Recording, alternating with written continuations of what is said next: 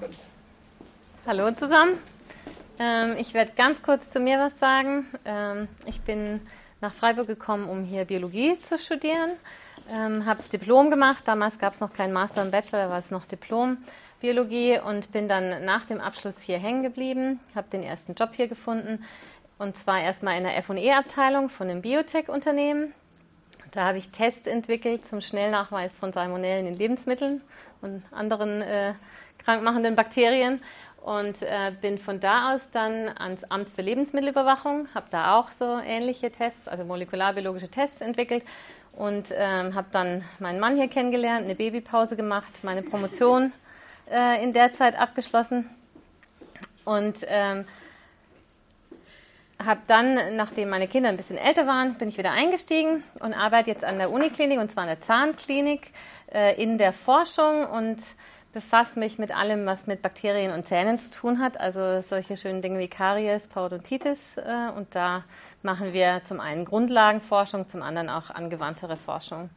Genau. Heute wird es aber nicht naturwissenschaftlich, das wird es vielleicht wann anders mal, ähm, sondern soll äh, praktischer werden. Ein Ziel von Studentenfutter ist ja auch, äh, Studenten auszurüsten, um authentisches Christsein an der Uni leben zu können. Und da hoffe ich, dass ihr heute Abend da was mitnehmen könnt. Jetzt können wir mal die, ersten, die erste Folie, den ersten Klick äh, haben. Es gibt ein Land, das wird als Rainbow Nation bezeichnet, weil dort ziemlich viele ethnische Gruppen zusammenleben. Weiß jemand, wer das ist? Was das ist?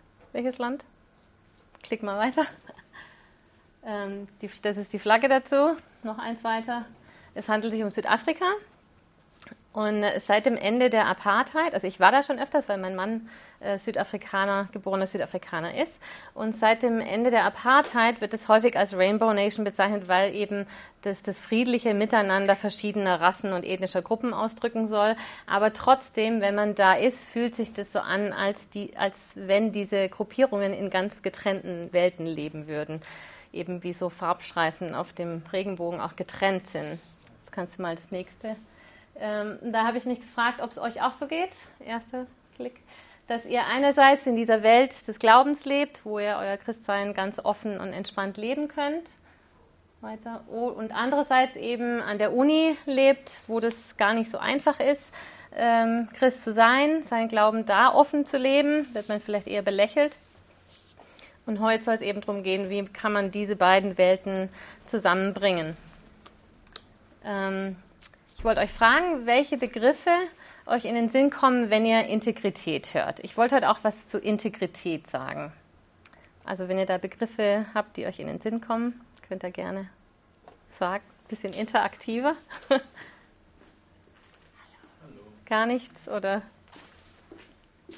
ich kann zwar weiterklicken. Also wenn, wenn wir Integrität hören, dann denken wir meistens an diese Begriffe Ehrlichkeit, Redlichkeit, Unbestechlichkeit, moralisches Handeln.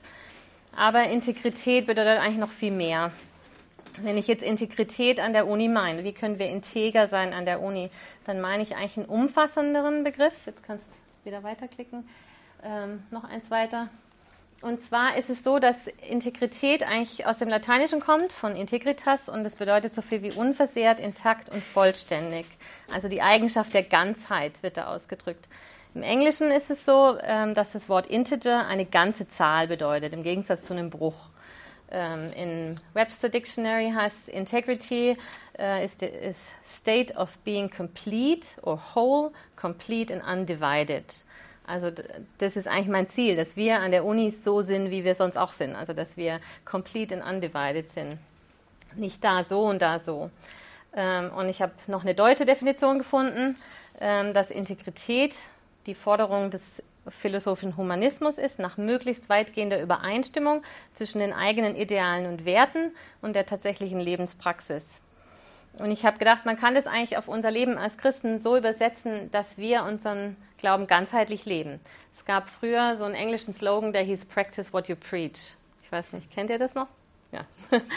Und dass also unsere persönlichen Werte, unser Glaube, unsere, christliche, unsere christlichen Werte, egal wo wir sind, mit unserem Handeln übereinstimmen. Kannst noch eins klicken. Also unser Glauben und Denken und unser Reden und unser Handeln, dass das eins ist. Interessanterweise ist es bei Wikipedia so, dass das Gegenteil einer integeren Person eine korrumpierbare Person ist. Also jemand, der sein Verhalten von äußeren Drohungen und äh, Einflüssen und Verlockungen leiten lässt. Ähm, und eben heute Abend soll es jetzt um diese Integrität gehen. Wie kann ich meinen Glauben an der Uni leben als Akademiker? Wie bringe ich diese beiden Welten zusammen? Ähm, wie kann ich an der Uni der sein, der ich auch in der Gemeinde oder bei meinen christlichen Freunden bin? Und was hat das für Konsequenzen? Und wie kann ich diese Korrumpierbarkeit der Welt aufhalten?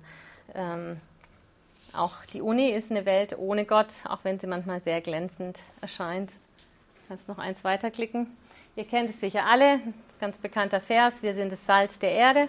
Ähm, Salz ist nicht nur Würze, sondern Salz ist auch das, was Lebensmittel vor der Verderbnis bewahrt. Das äh, spreche ich jetzt aus, meinem, äh, aus meiner Eigenschaft als Mikrobiologin. Ich habe Mikrobiologie gemacht.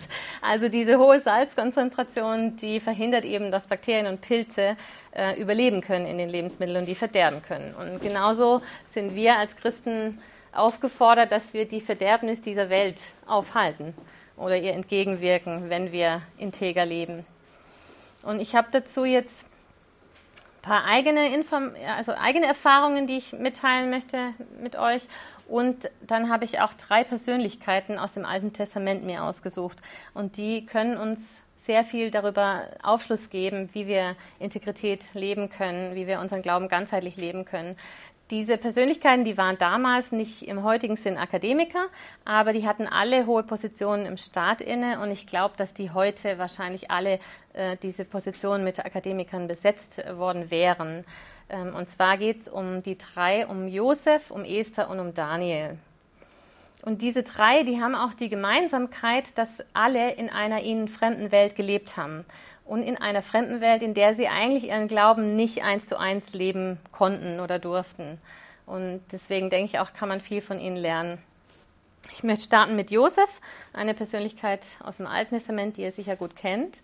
Und ich möchte da nur so ein paar Szenen aus seinem Leben rausgreifen. Das ist ein Gemälde aus dem 17. Jahrhundert und da ist die Szene dargestellt, ähm, in der Josef von, vor der Frau des Potiphar flieht, in dem Moment, als sie ihn verführen will.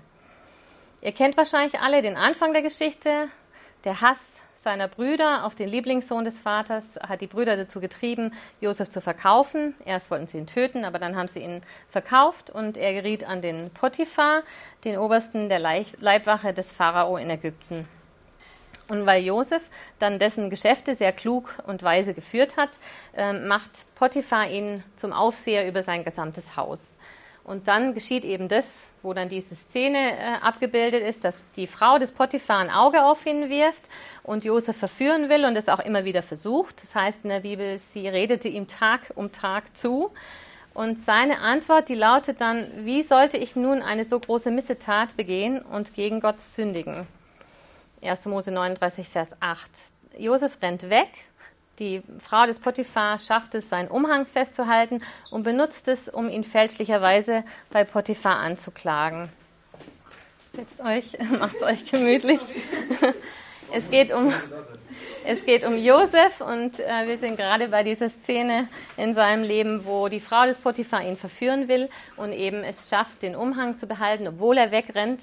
Und ähm, er wird dann angeklagt und kommt für längere Zeit unschuldig ins Gefängnis.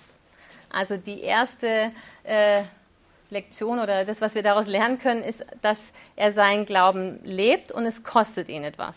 Auch wenn es ihn etwas kostet, hält er sich trotzdem an seine, an seine Prinzipien, an seine Prioritäten.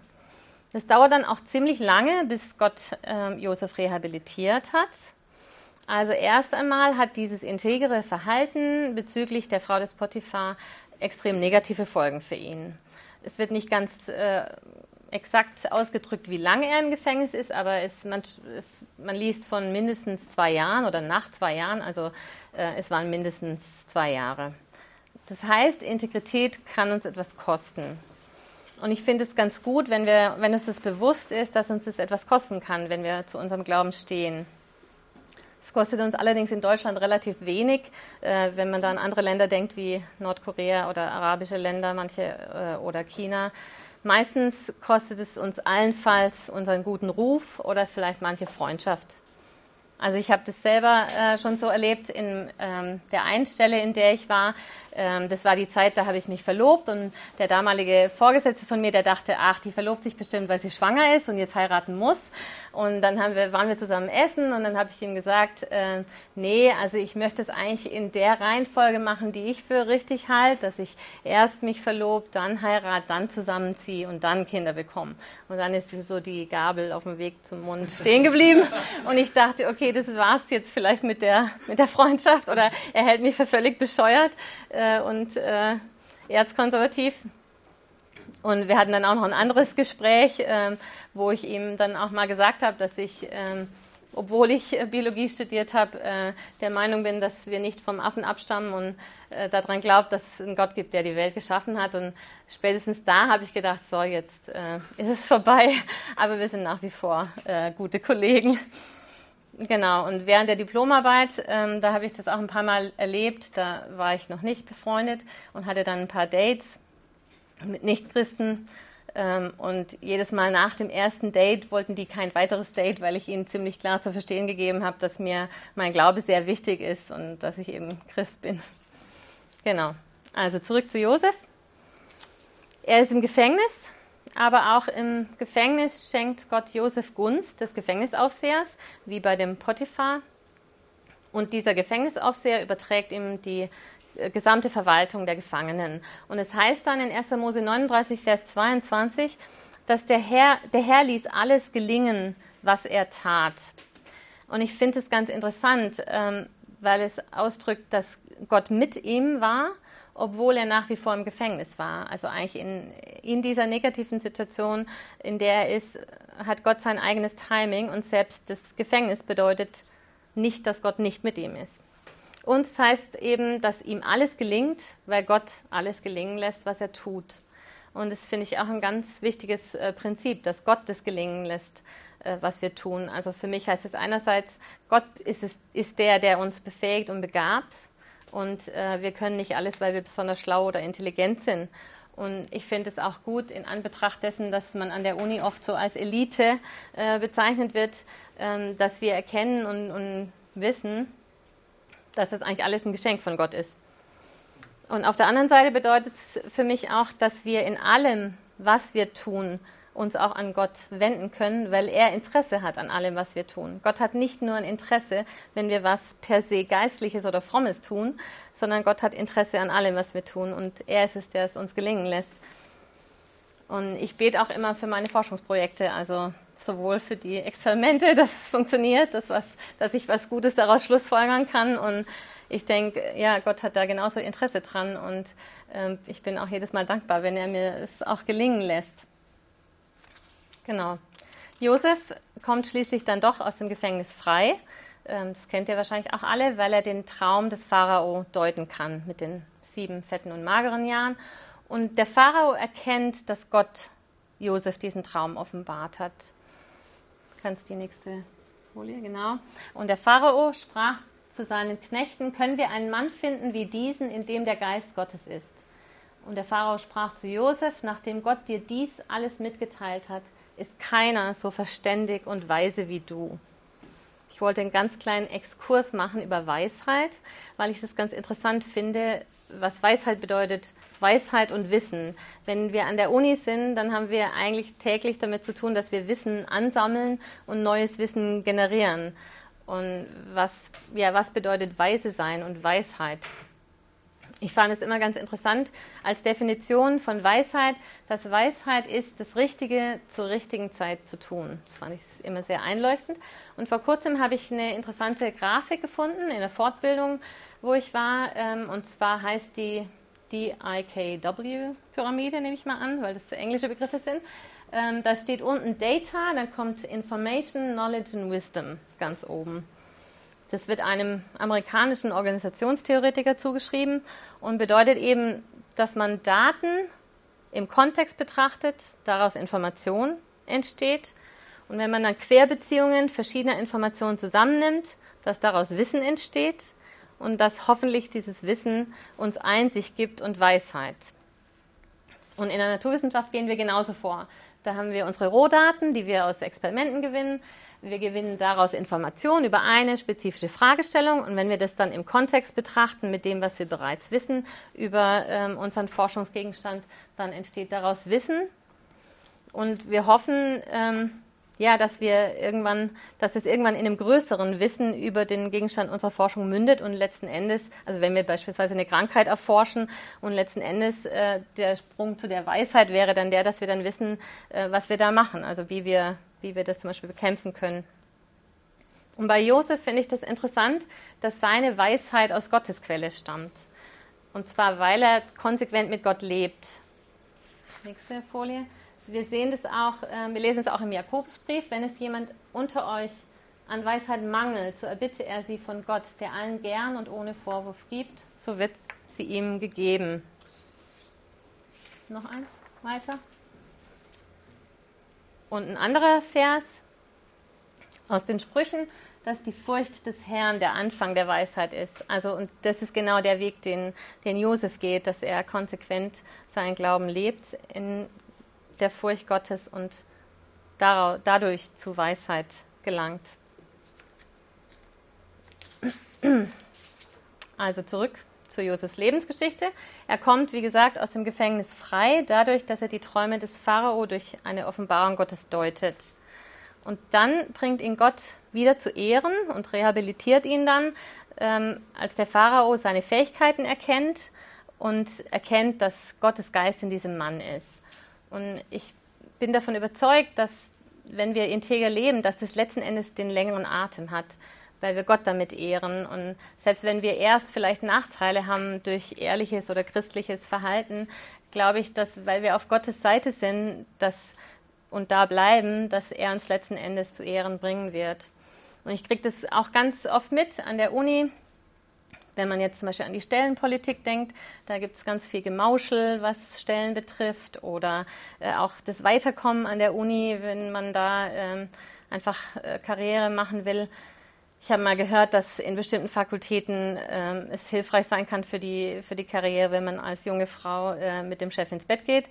Aber auch da, wo es jetzt nicht so krass ist, aus meiner Erfahrung ist es oft so, dass derjenige, der am lautesten über sich selbst redet äh, und am lautesten gut über sich selbst spricht, dass der oft weiterkommt. Und mein früherer Chef, der hat immer gesagt, tu Gutes und rede viel davon. Das war sein Motto, tu Gutes, mach gute Arbeit und rede dann auch viel davon. Ähm, ich habe aber in meinem Berufsleben oft auch erlebt, dass Gott uns, egal ob wir uns da jetzt äh, groß äh, selber in, in den Mittelpunkt stellen, dass Gott uns an den Platz bringt, wo er uns haben will. Ähm, ich habe ja hier studiert und hier den Abschluss gemacht und dann haben mir auch alle hinterher gesagt, nee, hier in Freiburg findest du nie einen Job, vergiss es, da gibt es sowieso keine Stellen. Und ähm, ich war auch bereit, woanders hinzugehen.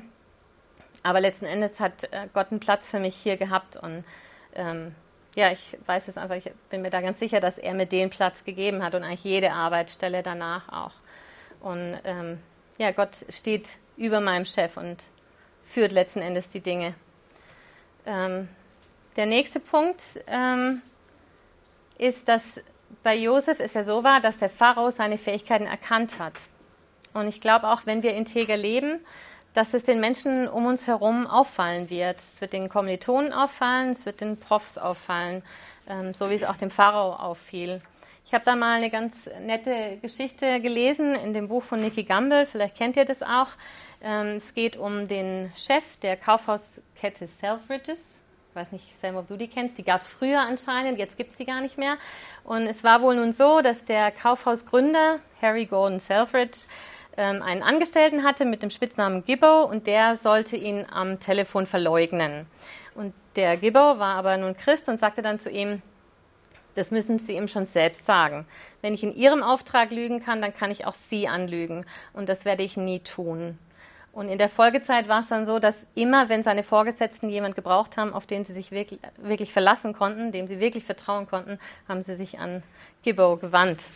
Und ich glaube eigentlich, dass es das ist, wofür wir als Christen bekannt werden sollten, dass wir das leben, was wir glauben. Und das ist auch mein Ziel, dass ich meinen Prof an der Uni davon überzeugt, dass ich, also dass ich integer lebe. Natürlich will ich auch ihn überzeugen von meiner wissenschaftlichen Leistung, aber weil die, diese Integrität eben nicht an der Tagesordnung ist an der Uni, ähm, ja, finde ich das ungemein wichtig. Mein Abteilungsleiter, der hat auch mal zu mir gesagt, ähm, da hatten wir es von Teamwork und dass ich denke, dass in der Forschung in der Biologie, das funktioniert sowieso nur mit Teamwork und er meinte dann so, nee, an der, bei den Ärzten, da ist jeder Individualist und jeder schaut nur nach seinem eigenen Vorteil. Und, und ich denke, wenn ich Christ bin und weiß, ich kann mich auf Gott verlassen, dann kann ich da viel entspannter sein, weil ich nicht so verbissen nach meinem eigenen Vorteil schauen muss. Zurück zu Josef. Josef kommt ähm, dann am Ende in eine sehr verantwortungsvolle Position. Pharao bestimmt ihn quasi als zweiten Mann nach ihm selber ähm, in dessen gesamten Reich. Und einerseits sehen wir daran, finde ich wunderbar, dass Gott für ihn sorgt. Und ich habe auch gedacht, ähm, ich weiß nicht, ob ihr gerade am Anfang vom Studium steckt oder, oder irgendwo mittendrin, ob ihr euch schon Gedanken gemacht habt, wo ihr mal landen werdet, was für einen Beruf ihr tatsächlich dann ausübt oder was für eine Stelle ihr bekommt. Aber ähm, ich denke, es ist häufig so, dass Akademiker die Chance haben, verantwortungsvolle Positionen zu übernehmen. Vielleicht nicht gerade zweiter Mann im Staat, aber ähm, trotzdem Positionen, wo wir Einfluss auf andere Menschen haben. Und ich glaube, es ist ungemein wertvoll, wenn eine Nation in diesen Positionen Menschen hat, die Gott kennen und Gottes Wort achten. Und deswegen denke ich als Appell auch, wir dürfen uns nicht in die christliche Welt zurückziehen. Jesus fordert uns auf, dass wir in dieser Welt sind.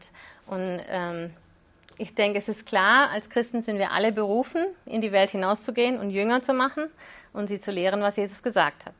Aber ich glaube, nicht alle sind berufen, das in Afrika oder auf den Philippinen zu tun. Auch wenn das was ganz Tolles ist. Ich denke, solange ihr hier seid, seid ihr hier dazu berufen, an dem Ort, wo ihr seid. Und die Uni ist genau ein Teil dieser Welt, in die wir hinausgehen sollen. Und, weil, und natürlich ist sie in Deutschland und auch in anderen Ländern, denke ich, vorrangig eine nichtchristliche Institution, wo man Gott weder kennt noch für wahr hält, äh, noch respektiert. Deswegen denke ich, ist es gut, wenn, wenn ihr weiterkommen wollt, wenn ihr promovieren wollt, wenn ihr, keine Ahnung, habilitieren wollt. Ich glaube, es ist gut, wenn wir in diesem Land mehr gläubige Akademiker haben. Ich habe jemanden in meiner eigenen Familie, der studiert hat, promoviert hat und dann noch habilitiert hat und jetzt arbeitet er als Professor und er hat sehr viel Zeit und Energie in sein Studium gesteckt. Und es ist aber auch jetzt so, dass er in der Funktion, wo er jetzt ist, mit allen möglichen Entscheidungsträgern zusammenkommt. Also aus der Wirtschaft, aus der Politik. Der hat äh, jedes Jahr, glaube ich, ein, zwei Treffen mit, äh, mit, auch mit der Kanzlerin, mit Schäuble, mit Sigmar Gabriel und all diesen Leuten. Und ich denke, wie cool ist es, wenn da äh, jemand ist, was für ein Segen, wenn da jemand sitzt, der integer ist und der als Christ erkennbar wird. Also nutzt eure Gaben. Jetzt möchte ich zur zweiten ähm, biblischen Person kommen, und zwar die Esther. Das ist ein Gemälde von Rembrandt. Ähm, da sitzt sie mit dem König und mit Haman. Esther war Jüdin und lebte aber in der persischen Diaspora und es war so, dass der persische König sie aus einer Anzahl Frauen ausgewählt hatte als Frau, als Ehefrau. Esther verschweigt ihre jüdische Herkunft aber erstmal auf Anraten von ihrem Onkel Mordecai. Und ihr kennt wahrscheinlich die Geschichte und wisst dann auch, dass der Hamann, der höchste Regierungsbeamte, dem äh, die fehlende Unterwürfigkeit des Mordecais ein Dorn im Auge war, äh, den König davon überzeugt hat, dass das jüdische Volk vernichtet werden muss. Dann fordert Mordecai seine nicht, äh, was ist es? Die Nichte, ja. Die Nichte Esther auf, sich beim König für, das, für, sein, für ihr Volk einzusetzen. Und die zögert dann erst, ähm, weil ein unerlaubtes Erscheinen vor dem König die Todesstrafe zur Folge haben kann. Schließlich geht sie aber das Risiko ein, ähm, vertraut Gott, überwindet ihre Furcht und wendet sich an den König ungefragt ähm, und legt eigentlich ihr Leben damit in Gottes Hand. Und was ich interessant finde, ist, dass Esther hier sehr geschickt vorgeht. Sie hat nicht gleich den König bestürmt mit ihrem Anliegen. Sie war ziemlich klug und hat wahrscheinlich gedacht, Liebe geht durch den Magen, Wohlwollen geht auch vielleicht durch den Magen und hat dann erstmal ähm, zwei, zweimal den König zu einem Festmahl eingeladen und hat schließlich dann ähm, endlich ihr Anliegen präsentiert und wenn ihr die Geschichte kennt, wisst ihr auch, dass es dann auch erfolgreich war. Und ich, wenn ich die Geschichte lese, da muss ich immer an einen Bibelvers denken.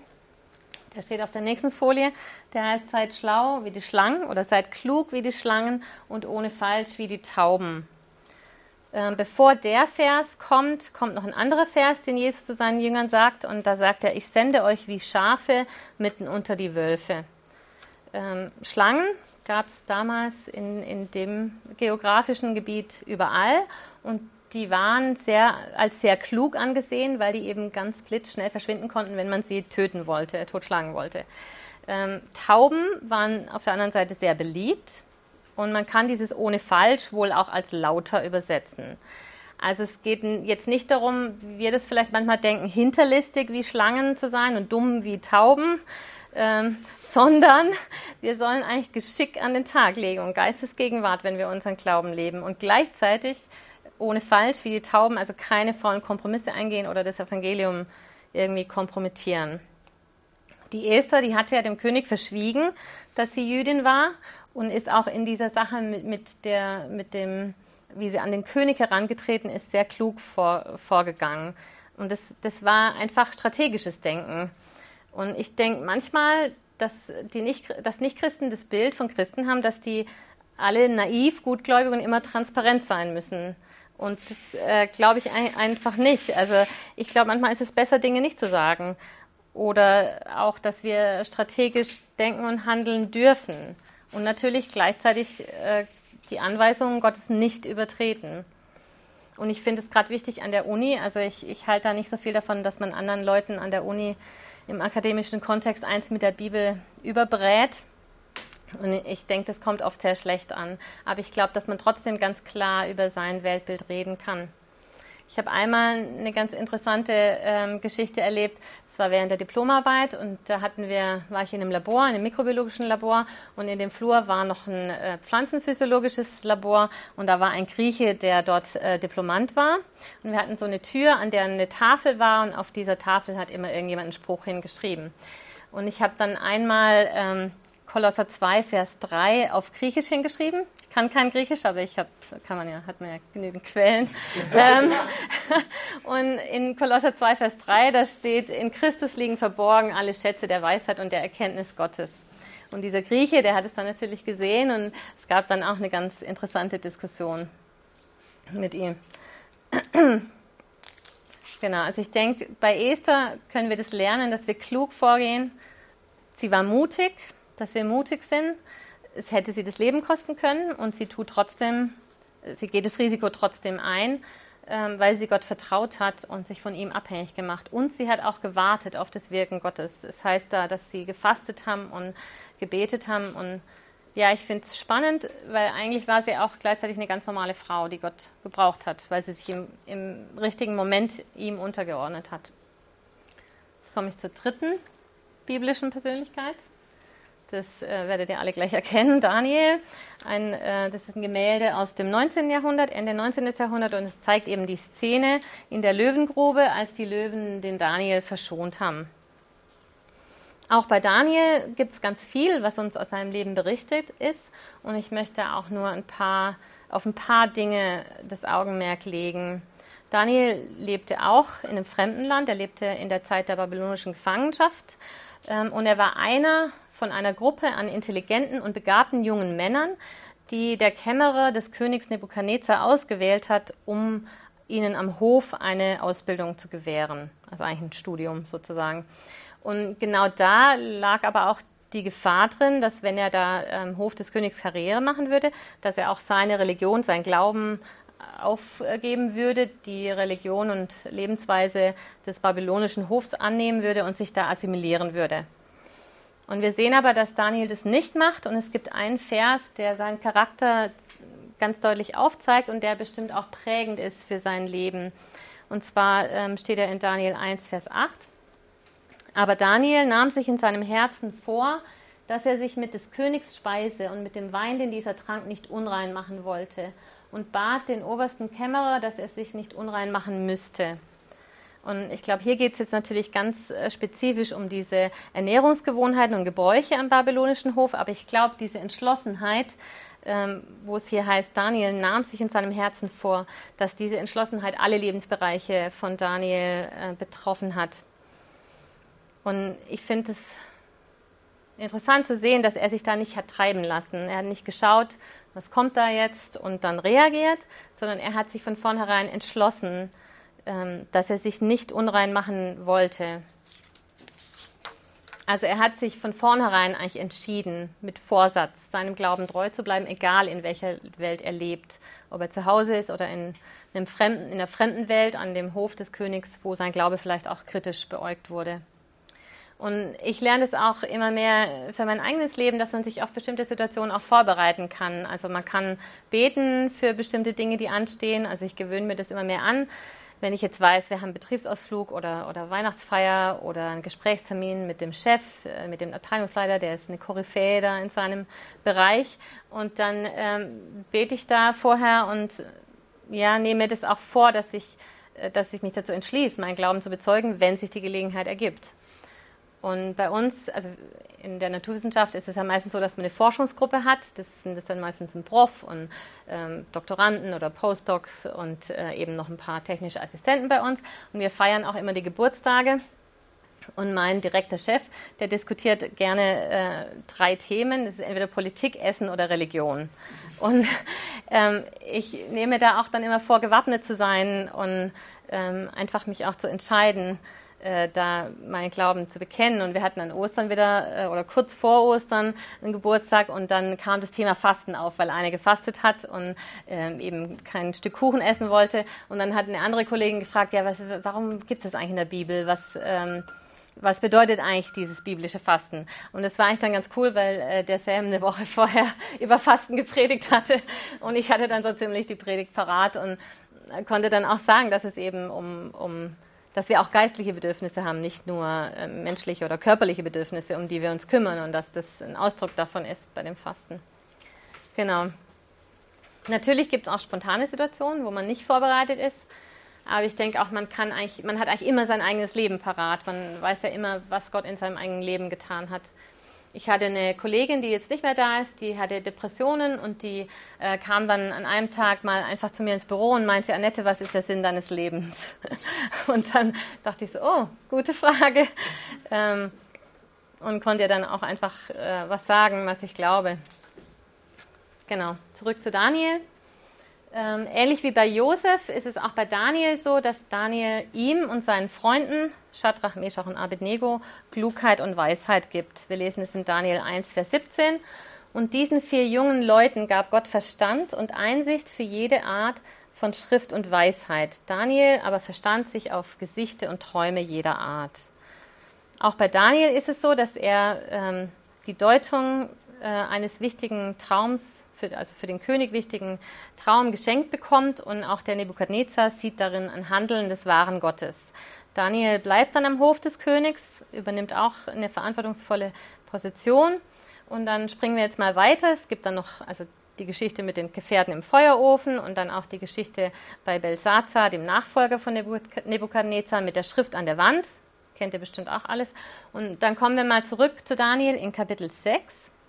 In, ähm, da ist er unter Darius, dem zweiten König, also zweiter Nachfolger nach Nebukadnezar, immer noch in einer hohen Verantwortung am Hof ähm, und ist mittlerweile eigentlich ein alter Mann aller Wahrscheinlichkeit nach. Und ähm, dann lesen wir in Daniel 6, Vers 4, Daniel aber übertraf alle Fürsten und Statthalter, denn es war ein überragender Geist in ihm. Darum dachte der König daran, ihn über das ganze Königreich zu setzen.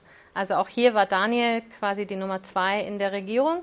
Und in der Situation haben dann die Fürsten und Statthalter versucht, ihm irgendwas anzuhängen, um ihm, ihn beim König anzuschwärzen. Und ähm, da lesen wir dann, da sprachen die Männer, also die Fürsten und Statthalter des Königs, wir werden keinen Grund zur Anklage gegen Daniel finden, es sei denn wegen seiner Treue zum Gesetz seines Gottes. Und ich denke, hier sehen wir, dass dieser Entschluss, integer zu sein, den er ganz früh in seinem Leben getroffen hat, also seine persönliche Entscheidung, seinem Glauben treu zu bleiben, dass sich das durchgezogen hat bis ans Ende seines Lebens oder zumindest bis ins hohe Alter.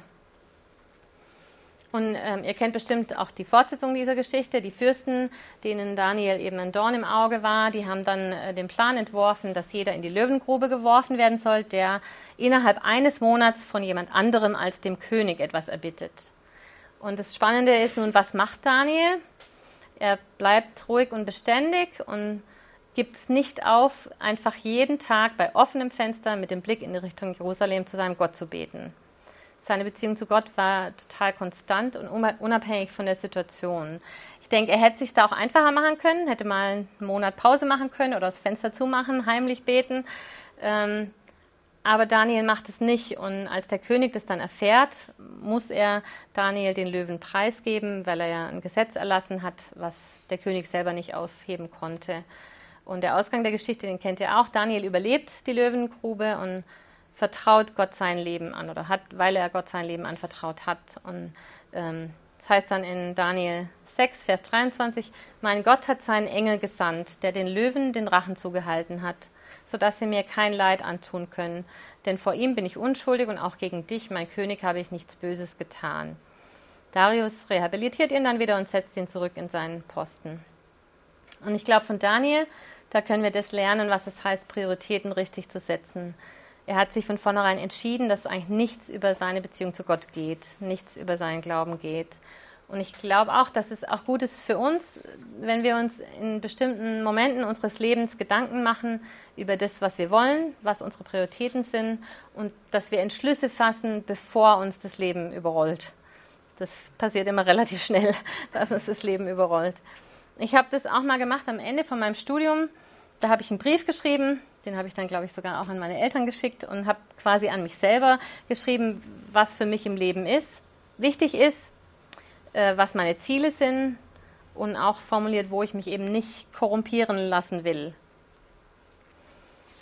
Ich komme jetzt ähm, so langsam zum Schluss ähm, und komme eigentlich zu dem wichtigsten Punkt, den wir von diesen drei Personen lernen können, wie ich finde.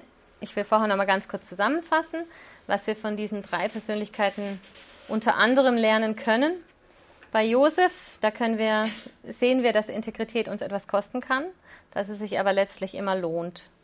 Bei Esther haben wir gesehen, dass wir strategisch überlegen können, wie wir unseren Glauben an der Uni leben können und gleichzeitig nicht oder nie Gottes Ordnungen kompromittieren. Und bei Daniel, da können wir sehen, dass wir mit Vorsatz und Entschlossenheit unseren Glauben leben und unsere, unseren Prioritäten treu bleiben können. Bei allen drei Personen gibt es trotz der Unterschiedlichkeit ihrer Persönlichkeiten und ihrer Umstände eine Gemeinsamkeit. Habt ihr eine Idee, was diese drei Personen verbindet? Alle drei Personen fürchteten Gott mehr als Menschen. Sie haben erkannt, dass Gott größere Bedeutung hat für ihr Leben als andere Menschen und haben irgendwann eine Entscheidung getroffen, Gott mehr Respekt entgegenzubringen als Menschen und haben ihr gesamtes Leben damit Gott anvertraut. Und ich glaube, dass das eigentlich der Schlüssel ist dafür, dass man integer leben kann, auch in einer Umgebung, die im Gegensatz zu dem steht, was man glaubt. Wenn wir das wissen, dass Gott eigentlich letztendlich die Macht über alle Kommilitonen, alle Professoren, alle sonstigen Leute, mit denen wir zu tun haben, dass ihm letztendlich die Macht über alle diese Menschen zukommt, dann können wir auch unbesorgtes leben, was wir glauben und brauchen eigentlich keine Angst davor zu haben, dass uns irgendwas schaden könnte, wenn uns klar ist, dass Gott unser Leben in seiner Hand hat und dass er ein gutes Ziel mit unserem Leben verfolgt. Wie können wir diese Gottesfurcht erreichen? Ich glaube, es braucht einerseits den Entschluss, wie bei Daniel, dass wir die Prioritäten richtig setzen und dann auch einfach das praktische Einüben in den Situationen, die uns im Alltag passieren. Es gibt diesen schönen äh, Vers, wenn Gott für uns ist, wer kann gegen uns, dann gegen uns sein? Also ich glaube, es ist ganz wichtig, was für eine Perspektive wir einnehmen. Ähm, die nächste Folie. Wir können entweder uns als Menschen im Mittelpunkt des Universums sehen, wie bei Leonardo da Vinci, dann kommt es äh, nur auf uns an. Wir können, zweite Folie, ein kleiner Exkurs in die Mikrobiologie, wir können uns aus der Perspektive der Mikrobiologie sehen dann müssten wir anerkennen und eingestehen, dass wir eigentlich nur 10% Mensch sind und 90% Mikroorganismen, weil unser Körper tatsächlich, das sind so die Erkenntnisse der letzten zehn Jahre äh, mikrobiologischer Forschung, dass unser Körper aus zehnmal mehr Mikroorganismenzellen besteht als aus eigentlichen Körperzellen. Das heißt, im Grunde äh, haben wir eine wabernde Masse von Bakterien auf und in uns. Diese Perspektive können wir auch einnehmen. Die nehme ich äh, bei der Arbeit ein. Ähm, oder, letzte Folie, wir sehen uns als Mensch im Licht Gottes und erkennen an, dass Gott uns benutzt in seiner Geschichte und leben in der Furcht, in der, im Respekt vor diesem Gott. Und ich glaube, dass sich ganz viel in unserem Leben daran entscheidet, wem wir die größere Autorität geben, Gott oder anderen Menschen. Ich habe noch ein Zitat zum Schluss. Und zwar gab es einen britischen Staatsmann, der hieß Lord Lawrence, der war Generalgouverneur von Indien in der Mitte des 19. Jahrhunderts und der ist in der Westminster Abbey begraben. Und die Inschrift aus seinem Grab, die heißt eben, He feared man so little because he feared God so much. Damit wollte ich schließen.